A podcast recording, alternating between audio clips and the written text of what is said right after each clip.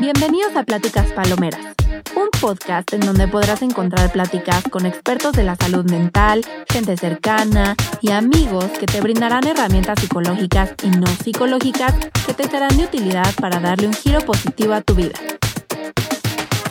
Pláticas Palomeras, un podcast de Paloma Cruz. Hola a todos y bienvenidos a un nuevo episodio de Pláticas Palomeras.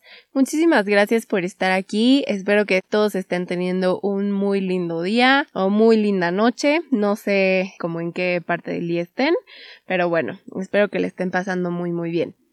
Y pues bueno, ¿qué creen? Hoy les comparto que no tengo invitado. ¿Y esto por qué? Ustedes se preguntarán como, ay Paloma, ¿qué te pasó ahora? ¿No? No, siento que la verdad ya tenía algunas semanas pensando en esto. De hecho, no es el único capítulo que he grabado sola, también tengo el de razones por las cuales iba a psicoterapia. Y bueno, pues la razón de grabar este episodio sola es porque quiero compartirles mis impresiones como de la vida, pero en relación al miedo.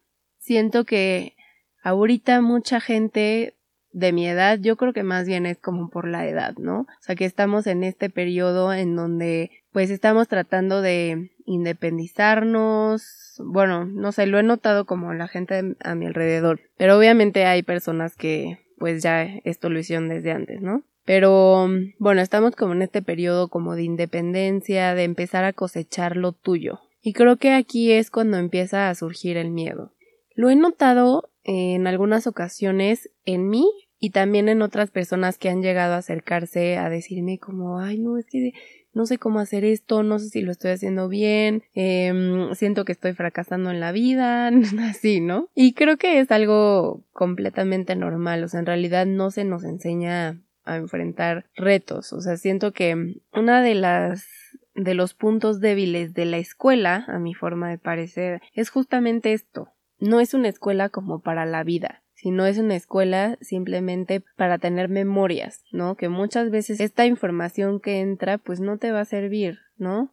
A mí en realidad créanme que no me ha servido nada saber cuándo fue el descubrimiento de América o no sé, eh, o cuál es la ecuación de tal, o sea, de verdad no. Pero bueno, justamente quería compartirles esto porque creo que en la escuela siempre tú sigues un caminito. Y esto se los voy a contar desde mi experiencia. Siempre seguimos un caminito y pues vamos pasando por la primaria, luego la secundaria, luego la prepa, luego la universidad. Y en ese caminito siempre tenemos a estos profesores que nos van guiando nos van diciendo como vete por aquí, vete por allá, a nuestros amigos que es como güey, no, o sea, le estás eh, regando cañón, o tú muy bien, eres un super fregón, o aquellas personas a nuestro alrededor, por ejemplo, nuestra familia que también como que nos van guiando, ¿no? Sobre todo nuestros padres. Pero desde mi perspectiva, cuando salí de la universidad como que eso se perdió. O sea, siento que ya no hay un camino trazado. Y justamente eso fue mi razón de tener miedo. Sales de la universidad con esta pregunta de, bueno, ¿y ahora qué? ¿No? O sea, ya me gradué. Y tú estás esperando tener em, así el primer empleo y va a ser el más fregón de la vida. Y pues no, ¿no? Después te das cuenta que pues tienes que picar piedra y que tienes que empezar desde abajo. Pero justamente es como eso, el hecho de que teníamos un camino trazado y de pronto ese camino se borró y hay mil y un posibilidades o caminos que tomar. Algunas personas se van de viaje terminando la universidad, otras dicen no, pues yo me voy a tomar seis meses porque ya me esforcé mucho y pues quiero un break, otros consiguen trabajo luego luego, otros tienen dos trabajos bien intensos, otros dicen como bueno voy a empezar la maestría luego luego o sea hay un mil de posibilidades. Y no sé si a ustedes les pasa pero yo de verdad híjole soy malísima tomando decisiones. O sea pero garrafal. Entonces creo que esto también como que le pasó a mucha gente. O sea como mm, el hecho de que no sé hayan tenido que buscar trabajo pero no encuentran y llevan como seis meses buscando. Eso al final como que genera miedo. ¿Pero por qué genera miedo? Creo desde mi punto de vista que es por la incertidumbre.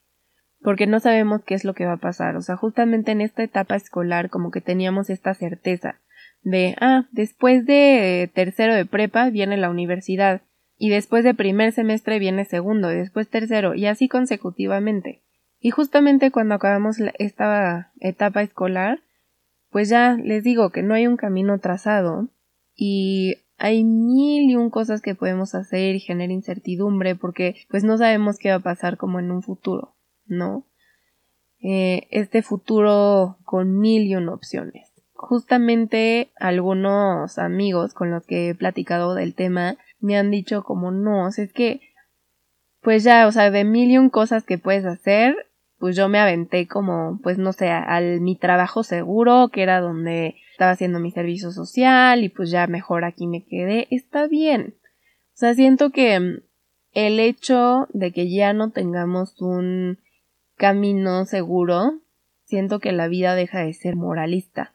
No sé si ustedes también han pensado esto, pero siento que conforme hemos crecido, hemos tenido como esta moralidad pero muy marcada, o sea, o está bien o está mal, no hay más. ¿no? Y justamente cuando terminas esta etapa, como que, pues sí, o sea, puede estar bien, pero no tanto, pero hay mil formas de estar bien, hay mil formas de estar mal, está bien pero mal, o sea, como que no hay solamente dos opciones. Justamente me he dado cuenta en eso y a mí me pasó, ¿no? O sea, yo también me quedé con esta idea de, bueno, ¿y ahora qué? conseguí mi primer empleo, que la verdad es que me fue muy bien, aprendí muchísimo y me gustó, que justamente fue el que les platicaba en el primer capítulo, que era con niños, y la verdad es que me gustó, pero justamente creo que aquí es cuando tú vas descubriendo tu propio camino, ¿no? O sea, yo me fui dando cuenta que pues sí quería estar ahí, pero en realidad como que no quería quedarme ahí por tiempo. Pero otra vez llega la incertidumbre y me empieza a dar miedo que decir, bueno, es que si renuncio, a dónde me voy a ir o qué voy a hacer, ¿no? Eh, justamente como esta idea de, de crear un consultorio, pues literalmente es emprender desde cero, o sea, es como, pues sí, emprender un negocio. Y entonces ahí me vienen otra vez mis ideas de, no, es que Paloma, o sea, tú deberías de haber estudiado como administración. Pues sí, pero pues siento que este miedo no debe como de paralizar a las personas. Por ejemplo, con lo del podcast. Estaba sumamente dudosa si hacerlo, si no hacerlo, tal vez un poquito como por el que dirán, pero también porque yo creía que para poder tener un podcast necesitaba saber hablar perfectamente y tener una dicción perfecta y cosas así, ¿no? Como estar preparado. Y realmente no. Y siento que una de las cosas que a mí me han ayudado como a afrontar este miedo es el pensar que si no lo hago ahora, me voy a arrepentir por no haberlo hecho. Siempre trato de pensar eso, como es que si no me voy a arrepentir después y entonces pues no me quiero arrepentir, entonces prefiero hacerlo y ver si funcionó o no, quedarme con las ganas y no intentarlo como por miedo a fracasar. Creo que esto es algo pues que yo sí les daría como consejo, no se queden estancados por miedo a fracasar. Ustedes aviéntense porque ustedes no saben, ¿no? O sea, la incertidumbre puede ser, es una moneda al aire y no sabes qué, qué va a pasar. Es como una película en donde los personajes se quedan en pausa y hay una moneda al aire como, no sé, y todos congelados, ¿no? y justamente creo que es eso. Y en nuestra toma de decisiones está como forjar nuestro propio camino y ver hacia dónde queremos dirigirnos. Muchas veces nos vamos a caer, sí, pero si no lo intentamos, pues no vamos a probar y tal vez después de esa caída viene el éxito. Por ejemplo, hace poquito, una chava, que fue como una de las razones por las cuales quise también grabar este capítulo, fue que ella es muy joven, tiene como 19 años más o menos. No, yo creo que como 21. Y se estaba postulando para una candidatura independiente en nuestra zona, digamos, así como nuestra parte de la ciudad. Y ella decía como no, pues es que la neta estoy bien chiquita, como que todavía no sé bien, pues me da miedo, no estoy segura si lo quiero hacer o no, pero justamente como por el miedo de, de aventarse, ¿no? Y justamente el consejo que le di a ella es el mismo que les estoy dando a ustedes. Y creo que a ella la motivó a postularse, pero justamente es este miedo no los paralice, sino que los impulse a seguir. O sea, sí, van a seguir teniendo miedo, eso se los aseguro. O sea, yo también cuando abrí el podcast tenía mil miedo como de, no, pues es que lo va a escuchar una persona. O cuando me metí a la maestría fue como, no, es que no sé si voy a poder porque tengo mil y otras ocupaciones, ¿no? Pero al final como que vives con el miedo, pero pues este miedo no te paraliza, sino como que te mueve para seguir, ¿no? Para seguir luchando y para seguir haciendo lo que tengas que hacer. Y justamente, pues ese es mi consejo. Igual, por ejemplo, o sea, siento que esta chava, ¿no? Que me decía como, ay, Paloma, es que de verdad tú parece que como que vives segura todo el tiempo de lo que estás haciendo. Y creo que de verdad nadie está seguro de lo que está haciendo, y menos ahorita. Ahorita yo sinceramente me siento como en esta etapa en la que rompes como el cascarón y de verdad tratas de explorar el mundo y tratas de ver qué es lo que hay, ¿no? En esta vida adulta, o sea, desde mis experiencias, me ha tocado estar así, como desde tocar puertas para ver quién me da trabajo, desde yo también emprender como este proyecto padrísimo que es el podcast, desde también pensar que tengo que emprender en el momento en el que tenga que tener un consultorio, o sea, en el momento en el que tuve que elegir en qué rama de la psicología me iba a enfocar, o sea, siento que de verdad todo el mundo como que cree que vivimos seguros, ¿no? Pero no saben como todo lo que hay detrás y lo que hay como entre líneas. O sea, si yo le estoy sincera, yo no estaba segura de que podía tener un podcast y de que lo iba a hacer bien y de que iba a pegar, o sea que bueno, pues así que digan, uh, que cuántos millones de escuchas tengo, pues no, pero pues, pues sí, mínimo a mis seres queridos les gusta. Igual, como que esta chava me decía, es, siento que como que tú estás muy segura de tu destino y en realidad no, o sea, yo no sé si voy a salirme de la maestría porque después encontré otra cosa que me gusta, o yo no sé si al final como que voy a poder con la vida adulta y me voy a independizar y luego voy a regresar a casa de mis papás, o sea, creo que la gente piensa que vivimos con esta certeza absoluta de lo que está pasando y no tenemos, perdón por mi francés, pero ni puta idea de lo que está pasando en el mundo.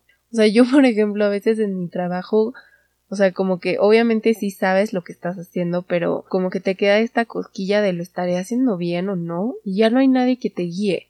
Entonces yo juego en la vida a que estoy haciendo las cosas, ¿no? Como que vas a ir adoptando y vas a ir jugando. O sea, de verdad, ¿ustedes creen que nuestros papás, cuando nuestras mamás estaban embarazadas, estaban segurísimas, perfectamente conscientes de lo que estaba pasando y que, pues obviamente no, o sea, tenían un buen de dudas, un buen de miedo, justamente de que qué tal si el bebé no nace bien, qué tal si tiene un problema en el futuro, qué tal si se enferma, qué tal si se me muere, qué tal si no, o sea, siento que hay como que mil cosas igual. O sea, nuestros papás todo lo que han tenido que vivir, la incertidumbre de crisis económicas, de quién sabe si vamos a poder comer mañana, si no, que tal vez ya no nos alcance el dinero. O sea, siento que de verdad también los papás viven con miedo, pero pues así viven y así vivimos los adultos, con miedo. Pero justamente creo que el truco está en saber improvisar, ¿no? Ante los problemas, decir, mm, pues creo que esto se hace así no sé qué rayos estoy haciendo, pero creo que se hace así, a ver, ¿no? Como improvisar ante los problemas y como pues fingir que sabes lo que estás haciendo y, y en realidad no, o sea, como que muy en el fondo sabes que no, pero, pero bueno, tú juegas a que le sabes.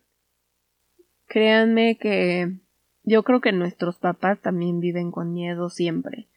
Y es un miedo que justo no los paraliza, pero pues ahí está, ¿no? Y tienen que seguir luchando a pesar de tener este miedo. Em, tal vez las personas emprendedoras, pues igual, tienen esta incertidumbre de no, es que qué tal si fracasan, no, es que qué tal si no les sale, qué tal si se caen, qué tal si hacen una mala inversión o algo así. Pero al final si no lo intentan, ¿cómo no van a saber? ¿No? Y justamente es eso, que nada los detenga, que el miedo no los detenga. Entonces, pues bueno, espero que este micro capítulo les haya gustado y que los haya motivado para seguir adelante a pesar del miedo. Recuerden que pues todos vivimos como con esta incertidumbre constante en donde no sabemos qué va a pasar, no sabemos si vamos a lograr algo, no sabemos si vamos a fracasar, pero que esto no sea una razón por la cual nos detengamos, sino más bien que esto sea como un impulso a decir a ver qué pasa. Pues bueno, muchísimas gracias por escuchar estas impresiones, espero que les haya gustado muchísimo. Y pues les recuerdo que subo capítulos todos los jueves y que me pueden encontrar en Facebook como arroba pláticas palomeras podcast y en Instagram como arroba pláticas palomeras.